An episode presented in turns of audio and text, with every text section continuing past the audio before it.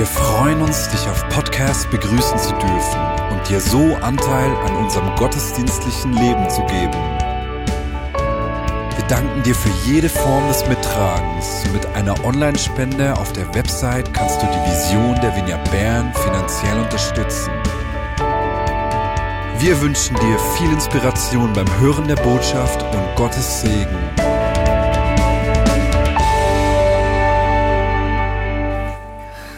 Ostern steht vor der Tür. Nächsten Sonntag wartet das größte Fest der Christenheit auf uns, der Wendepunkt der Menschheitsgeschichte. Und vor einigen Wochen, als ich begonnen habe, mich auf Ostern vorzubereiten, hat mich äh, diese, diese Erkenntnis so getroffen, richtig bewegt, zu sehen, dass Jesus voller Bewusstsein, was auf ihn zukommen wird, auf Ostern hingegangen ist. Das hat mich echt getroffen. Er wusste, dass er leiden und unter Schmerzen sterben wird. Und trotzdem hat er sich freiwillig darauf eingelassen. Und das hat mich so bewegt, dass ich, äh, dass ich über das Leiden Gottes sprechen möchte. Denn als ich mich mit dem Leiden Gottes oder dem Leiden Jesu heute beschäftigt habe, war das wie eine Lupe, die diese überragende Liebe Gottes sichtbar gemacht hat und nach vorne gehoben hat. Ich habe das Leiden von Jesus angeschaut und ich habe seine Liebe gesehen. Und weißt du, wenn wir in unserem Leben sind, gibt es immer ganz viele Dinge, die uns beschäftigen, umherschlagen können. Aber ich sage dir, wenn wir unseren Blick auf ihn wenden, auf ihn schauen, das macht etwas mit uns. Und so möchte ich heute in dieser Predigt Jesus anschauen, seinen Weg auf Ostern zu. Im Wissen, dort wo wir ihn anschauen, macht das etwas mit uns. Und deswegen möchte ich zuerst dafür beten. Streck doch deine Hände aus. Jesus, ich danke dir, dass der Blick auf dich uns neue Perspektiven schenkt. Dass der Blick auf dich uns Dinge offenbart, die wir selbst, auf die wir manchmal nicht kommen würden, die unser Verstand manchmal kaum umarmen kann. Und Jesus, wenn wir uns heute in dieser Vorbereitung auf Ostern hin mit dir und deinem Leiden auseinandersetzen, zeige du uns, was dahinter steckt. Zeige du uns dein Herz und lass es in uns lebendig werden. Amen.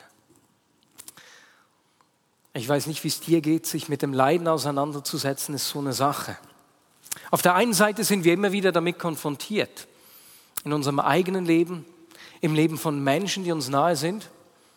Aber gleichzeitig leben wir in einer Gesellschaft, die versucht, äh, das Leiden, wenn immer möglich, zu vermeiden. Wenn du Kopfschmerzen hast, ist der Griff zur Tablette sehr nahe, beispielsweise. Oder wenn es Arbeiten gibt, die wir als Gesellschaft nicht wirklich gerne erledigen oder die körperlich zu hart sind, dann geben wir die schnell mal Ausländern zu tun. Ich, es hat mich etwas echt getroffen. Ein Mann hat mir erzählt, dass er in der Ausbildung zum Gärtner in den 80er Jahren ähm, hat ihm sein Chef gesagt, hey, diese schweren Steine hier, die darfst du nicht schleppen. Du machst dir den Rücken kaputt. Ja, dafür haben wir die Mazedonier. Allen Ernstes. Weißt du, wie viele Saisonniers und Gastarbeiter Arbeiten gemacht haben, die wir Schweizer nicht wollen? Leiden vermeiden. Aber es zeigt sich auch, wenn eine Beziehung schwierig wird, was ist etwas, was wir in unserer Gesellschaft sehr schnell machen? Wir fliehen. Leiden, vermeiden. Und ich muss ganz ehrlich sagen, ich bin jetzt nicht wirklich besonders leidensfähig. Ne? Wenn ich den Anflug einer Grippe habe, fühlt es sich für mein Umfeld an, als wäre das Ende der Erde nahe. Als wäre es ganz schlimm. Und wenn Caro äh, die, die, die gleichen Beschwerden hat, merke ich hier nichts an. Bei ihr geht es einfach weiter wie normal. Und weißt du, ich bin so dankbar, dass in den Schilderungen der Bibel, wenn wir die Geschichte von Ostern anschauen, dass uns Jesus hier nicht als Superheld präsentiert wird, der, der dem Tod einfach so furchtlos in die Augen blickt. Nein, ganz und gar nicht. Wie wir am Anfang des Gottesdienstes gehört haben, feiern wir heute Palmsonntag. Ne? Das gloriose Fest des Einzugs von Jesus in Jerusalem. Kurz vor dem Passafest zieht er in Jerusalem ein und wegen dem Fest sind schon Tausende von Menschen aus dem ganzen der bekannten Welt dort in Jerusalem, die Passa feiern wollen, weil sie gehört haben, dass Jesus kurz zuvor den Lazarus vom Tod auferweckt hat, will jeder Jesus sehen. Und so sammelt sich eine große Menschenmenge, um ihn zu feiern, um ihn willkommen zu heißen. Jetzt ist es soweit. Jetzt richtet Jesus das Reich Gottes auf, von dem er immer gesprochen hat. Aber in dieser feinden Menge erklärt Jesus zwei seinen Jüngern am Palmsonntag, dass er nun bald sterben muss. Und er gibt ihnen Einblick, wie es um ihn wirklich steht, wie es ihm wirklich geht. Wir lesen das im Johannes 12, Verse 27 und 28. Da sagt Jesus zu ihnen, meine Seele ist in diesem Augenblick tief traurig. Soll ich beten, Vater, bewahre mich vor dem, was vor mir liegt? Doch eben deshalb bin ich ja gekommen. Vater, verherrliche deinen Namen. Spürst du etwas von diesem Ringen von Jesus? Er ist nicht immun gegen Sorgen und Ängste. Im Jubel und Trubel des scheinbaren Erfolgs leidet er. Das macht ihn so echt und so nahbar. Aber etwas, das stärker ist als seine Angst, treibt ihn an. Im vollsten Bewusstsein, was an Ostern auf ihn zukommt, geht er auf Ostern zu. Du musst dir vorstellen, Palmsonntag, dann kommt der Montag, der Dienstag immer näher auf den Donnerstag zu, den wir als Gründonnerstag feiern, an dem äh, das Passafest beginnt. Die Juden den Sederabend feiern, wie viele Menschen in der Vignette Bern auch in der kommenden Woche. Und jeden Tag diese Angst. Und am Abend selbst, am Donnerstag, an diesem Passaabend, also das Passamal mit seinen Jüngern feiert, sagt er ihnen, gibt er ihnen zu erkennen, weswegen er, äh, was ihn antreibt, weswegen er so auf Ostern zugehen kann. Johannes 15, 13. Ich habe euch geliebt, wie der Vater mich geliebt hat. Und nun gebiete ich euch, einander genauso zu lieben, wie ich euch liebe.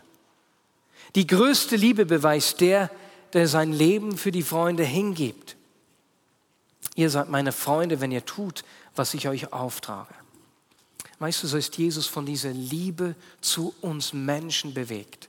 Das lässt ihn das Leiden ertragen. Und er gibt seinen Jüngern die Anweisung, das Gleiche zu tun. Und von dieser Liebe bewegt, brechen sie an diesem Abend auf. Sie sind im Garten Gethsemane, wo Jesus verhaftet wird. Und im Angesicht der Pein, die gleich beginnen wird, nimmt Jesus Petrus, Jakobus und Johannes zur Seite, damit sie mit ihm beten. Und Matthäus beschreibt Kapitel 26, Vers 37 und 38, wie Jesus sich hier fühlt. Traurigkeit und Angst wollten ihn überwältigen.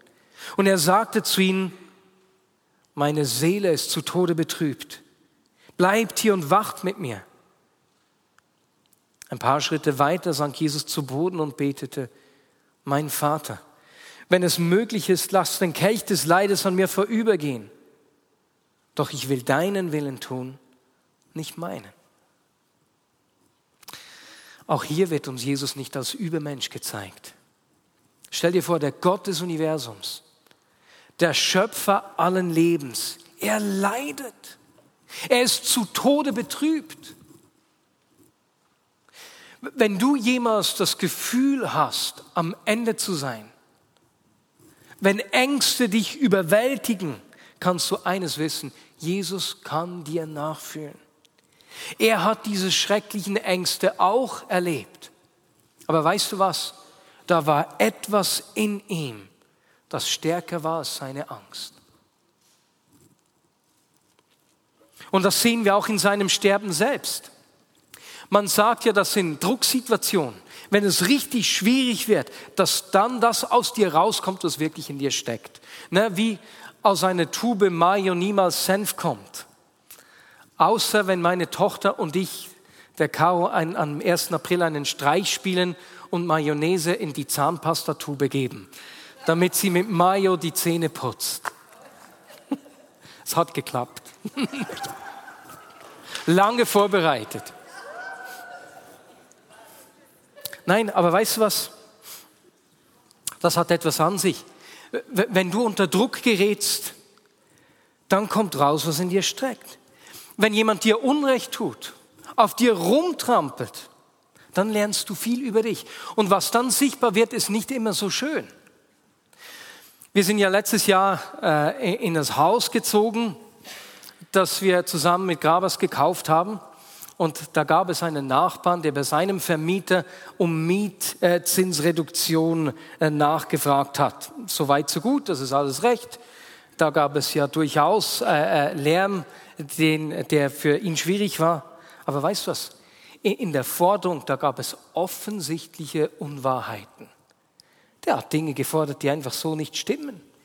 Und dann hat der Vermieter, der Vermieter und er, die gingen dann vor die Schlichtungsbehörde und die Schlichtungsbehörde hat denen mehr zugestanden, als da richtig war in meinem Ermessen. Das hat mich sowas von sauer gemacht.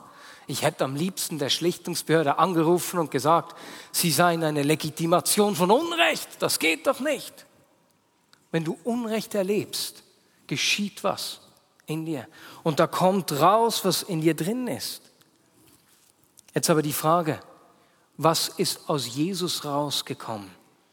Als er von einem Freund verraten wurde, als er von den Römern gedemütigt und geschlagen wurde? Was kommt raus, als ihn die jüdischen Gelehrten falsch beschuldigen? Was kommt raus, als Pontius Pilatus keinen Grund, Pilatus, nicht Pilates, was kommt raus, als Pontius Pilatus ihn zu, äh, keinen Grund findet, weswegen er Jesus verurteilen sollte und ihn schlussendlich doch kreuzigen lässt, weil die Gesetzeslehrer das Volk gegen Jesus aufwiegeln? In seinen Todesqualen schaut Jesus vom Kreuz auf seine Mörder herunter und betet folgendes Gebet. Lukas 23, 34. Vater, vergib diesen Menschen, denn sie wissen nicht, was sie tun.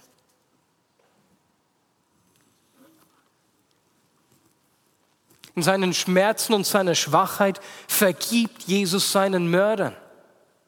Das kommt aus ihm raus. Und wenn er in dieser Ausnahmesituation sogar diesen Menschen vergibt, wie viel mehr wird er dir vergeben, wenn du dich wegen irgendwas an ihn wendest? Unter Druck vergibt Jesus. Und wir sehen was Zweites. Er hängt am Kreuz. Er kämpft um sein Leben. Und dann lesen wir, dass sich Jesus seiner Mutter Maria zuwendet, die neben Johannes steht. Und er sagt zu ihr im Johannes 19, 26 und 27, Frau, da ist jetzt dein Sohn. Und zu dem Jünger sagte er, das ist nun deine Mutter. Von da an nahm der Jünger sie zu sich in sein Haus. Jesus liegt im Sterben. Und auch da denkt er nicht an sich selbst, sondern er kümmert sich um seine Mutter. Er will sicherstellen, dass sie auch nach seinem Tod versorgt wird. Er kümmert sich. Und das Dritte, das wir sehen bei Jesus am Kreuz, was, in dieser extremen Drucksituation aus ihm rauskommt, sehen wir, als einer der beiden Kriminellen, die mit ihm gekreuzigt werden, ihn zu beleidigen beginnt. Lukas 23, Verse 39 bis 43. Du bist also der Christus. Beweise es, indem du dich rettest und uns mit dir. Spürt ihr diesen Hohn? In diesem Schmerz, wenn du schon am Boden bist. Doch der andere mahnte, Hast du nicht einmal jetzt Ehrfurcht vor Gott, da du den Tod vor Augen hast? Wir haben für unsere Vergehen den Tod verdient, aber dieser Mann hat nichts Unrechtes getan. Dann sagt er, Jesus, denk an mich, wenn du in dein Reich kommst. Da antwortete Jesus, ich versichere dir, heute noch wirst du mit mir im Paradies sein. Jesus ringt am Kreuz unter Schmerzen um sein Leben. Mit seinen letzten Atemzügen zeigte dem Mann neben ihm, einem verurteilten Kriminellen, seine Liebe und verspricht ihm Rettung. Als Jesus unter Druck kommt, als er zerquetscht wird, vergibt er seinen Mördern, er kümmert sich um seine Mutter und er verspricht einem reuigen Kriminellen Rettung. Das kommt aus ihm raus. Und wir lesen, dass der Hauptmann, als er das gesehen hat, der Hauptmann, der da beim Kreuz stand, als er sieht, wie Jesus stirbt, sagt er, dieser Mann war wirklich Gottes Sohn. Weswegen? Wenn du an deine Grenzen kommst, dann kommt die wahre Person aus dir raus. Als Jesus um sein Leben kämpfte, kamen Beweise seiner Liebe zu den Menschen raus. Weißt du, genau das geht dann weiter. Am Sonntag aufersteht Jesus von den Toten. Die Mächte des Bösen sind besiegt. Und als die Jünger am Pfingsten vom Heiligen Geist erfüllt werden, zeigen sie plötzlich die gleiche Bereitschaft, Menschen zu lieben, den gleichen Antrieb, den wir hier bei Jesus gesehen haben. Sie tun das Gleiche, was Jesus getan hat. Sie werden verfolgt und bedroht, beten aber um Mut, die gute Botschaft zu verkünden. Sie heilen die Kranken und verschenken alles, was sie haben. Sie teilen alles, was sie haben, miteinander. Sie werden verhaftet und geschlagen, aber nichts kann sie davor abhalten, sich den Menschen zu verschenken. Der gleiche Motor, der gleiche Antrieb, der Jesus bewegt hat, bewegt nun sie. Und meine Lieben, wenn ich diese Leiden von Jesus anschaue, wenn ich sehe, dass seine Liebe zu uns größer war als jede Angst und jede Sorge, die er hatte, dann sage ich, diese Liebe für die Menschen will ich auch. Diesen Antrieb, dieses Herz, von dem will ich auch bewegt sein. Und ich weiß nicht, wenn du von Leiden hörst, dann bewegt das ja. Aber wenn es dann jemanden aus deiner Familie trifft, kommt es dir ganz nahe. Und so war es diese Woche, als ich mit einem Mann aus der Vignette aus einem muslimischen Land gesprochen habe. Ein Mann, den ich kenne, der Teil unserer Vignette-Familie ist. Da ich seinen Namen nicht sagen kann, nenne ich ihn Ahmed.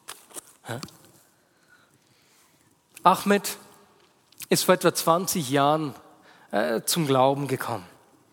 Er hat Jesus kennengelernt und hat danach mehrere Gemeinden gegründet. Und darauf ist der Geheimdienst auf ihn aufmerksam geworden.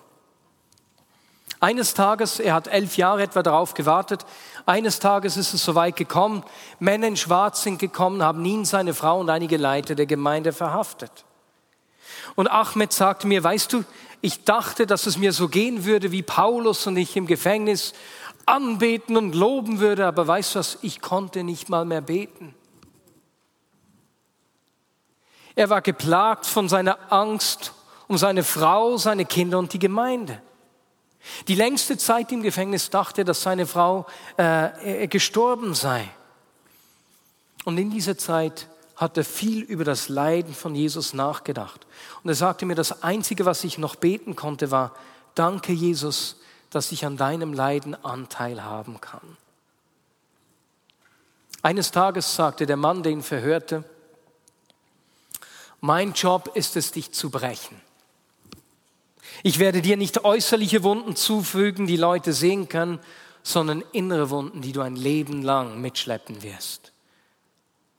nach einigen Wochen war Ahmed so geschwächt, äh, dass er äh, kaum mehr stehen konnte. Sie haben ihn zu einem dreistündigen Verhör geschleppt und am Ende dieses Verhörs hat er gespürt, dass es dem, äh, dem Mann, der ihn verhört hat, nicht gut geht. Und so hat er ihn gefragt, äh, er hätte Rückenschmerzen, ob er für seinen Rücken beten dürfe. Der Mann bejahte das mit sarkastischem Ton. Doch nach dem Gebet war es zuerst mal vier bis fünf Minuten mucksmäuschen still.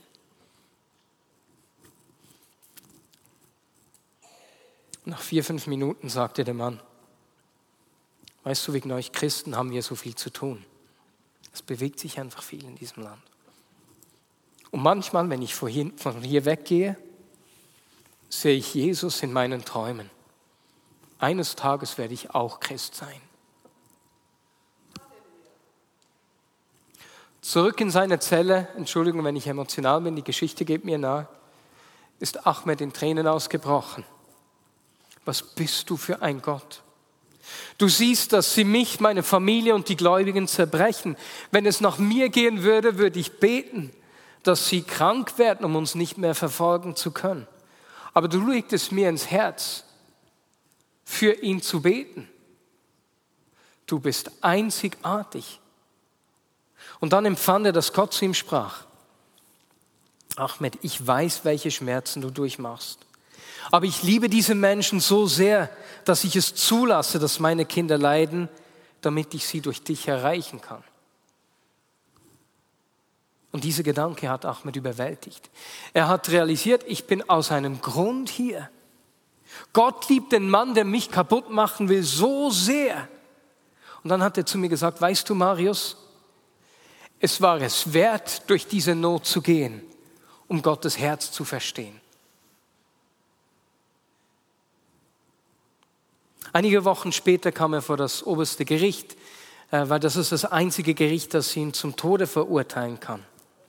Und bevor er dort vor den Richter treten musste, empfand er, dass Gott zu ihm sagte, wenn du vor dem Richter bist, verteidige dich nicht, nutze die Zeit, die dir gegeben wird, um dem Richter meine Güte zu zeigen, denn ich liebe ihn so sehr. Und wieder sagte mir Ahmed, als ich das Gericht verließ, hatte ich ein tieferes Verständnis der Liebe Gottes. Gott, du musst die Menschen so sehr lieben, dass du uns an diesen Ort stellst. Und zum Schluss erklärte mir Marius, ich bin aus dem Islam zum Glauben gekommen. Und es gibt an der Kirchengeschichte vieles, das man hinterfragen kann. Aber das hier ist the real deal. Diese Liebe, die nicht aus uns selbst kommen kann, ist einzigartig. Marius, die Angst zu leiden ist ein Mangel an Liebe. Eine Mutter würde trotz des Risikos ins Feuer zurückgehen, um ihr Kind, um ihr kind zu retten. Und diese Liebe brauchen wir. Und als ich so mit Ahmed gesprochen habe, war sie wieder da, diese Liebe, die ich bei Jesus auf dem Weg zum Kreuz gesehen habe. Dieser Antrieb, der größer war als jede Angst und jede Sorge. Diese Liebe ist mehr als ein gutes Gefühl. Sie bringt in Bewegung. Sie hat Jesus dazu bewegt, trotz seinen Ängsten, trotz des Leides, des Leidens, das vor ihm war, vorwärts zu gehen auf Ostern hin. Diese Liebe ist eine unglaubliche Kraft, die nicht das eigene Wohl sucht. Eine Liebe, die in die Abgründe des Menschseins schaut und sich nicht abwendet. Es ist eine Liebe, die alles übersteigt, das ich verstehen kann. Und darauf weist uns das Leiden von Jesus hin. Wir schauen das Leiden an und seine unermessliche Liebe kommt uns entgegen. Weißt du, Jesus war nicht ein Superheld, der das Leiden mit links geschluckt hat. Aber er war von dieser Liebe bewirkt, die stärker war als jede Angst. Diese Liebe will ich auch. Und weißt du, höchstwahrscheinlich werden du und ich niemals am gleichen Ort stehen wie Jesus oder wie Ahmed und uns vor so einem Richter verteidigen müssen. Mit großer Wahrscheinlichkeit werden unsere Lebensumstände nie ähnlich sein. Aber weißt du, was gleich ist? Er will mit dieser gleichen Kraft in uns wirken. Er will diese gleiche, das gleiche Herz, diese gleiche Liebe für die Menschen in uns reinpflanzen, weil es das Herz des Vaters ist. Und nach dieser Liebe strecke ich mich aus. Nicht einem Gefühl, sondern eine Liebe, die mich in Bewegung bringt. Und wenn wir in dieser Woche auf Ostern zugehen, mit diesem Bewusstsein des Leidens, das vor Jesus lag, bitte ich dich, Jesus, dass du uns diese Liebe offenbarst und dass sie Gestalt annimmt, Wurzeln schlägt in unserem Leben. Amen. Und ich bitte dich, kurz aufzustehen. Und wir werden es jetzt so machen, wir machen nicht eine Ministry Time. Ich bitte dich einfach für die Person links und rechts von dir zu beten. Für diese Kraft dieser Liebe. Dass äh, Jesus der Person links und rechts neben dir diese Liebe zeigt, diese Liebe ins Herz fahren lässt und richtig Wurzeln schlagen lässt. Und ich habe am Anfang des Gottesdienstes, als ich die, äh, am Anfang der Predigt, als ich, ihr könnt stehen bleiben, als ich äh, die Informationen, äh, die, die Dinge, die uns bewegen, weitergegeben habe, habe ich von diesen Fragen gesprochen, die uns beschäftigen. Wo will Gott uns brauchen, um Salz und Licht zu sein? Wo will er uns als Lösung brauchen? Der Antrieb dazu ist hier drin. Und wenn du während der Predigt oder jetzt während dem Gebet äh, entweder ein Brennen im Herz gespürt hast oder ein Ziehen in den Armen, glaube ich, dass Gott einfach daran ist, zu dir zu sprechen, wo er dich brauchen will, was dein Teil daran ist. Und wenn du, wenn das, äh, wenn du das äh, äh, gehabt hast, dann leg doch deine Hand aufs Herz. Und ich bete einfach. Jesus, mehr von dieser übernatürlichen Liebe. Danke dir für dein Reden, wo du uns brauchen willst um deine Liebe, deine Größe in den unmöglichsten Situationen sichtbar zu machen. Jesus, gerade an Orten, wo wir vielleicht überfordert sind und gar nicht wissen, was soll das, wie, wie willst du das tun? Heiliger Geist, sprich du. Und ich bitte dich, dass du Feuer schenkst, dass du mit Feuer kommst. Denn diese Liebe ist ein verzehrendes Feuer, ist nicht einfach ein wohliges Gefühl. Jesus, ich bitte dich für dieses Feuer der Liebe. Und ich danke dir für dein Reden, für deine Erklärung, was das heißt, wo du uns brauchen willst. Im Namen Jesus. Amen.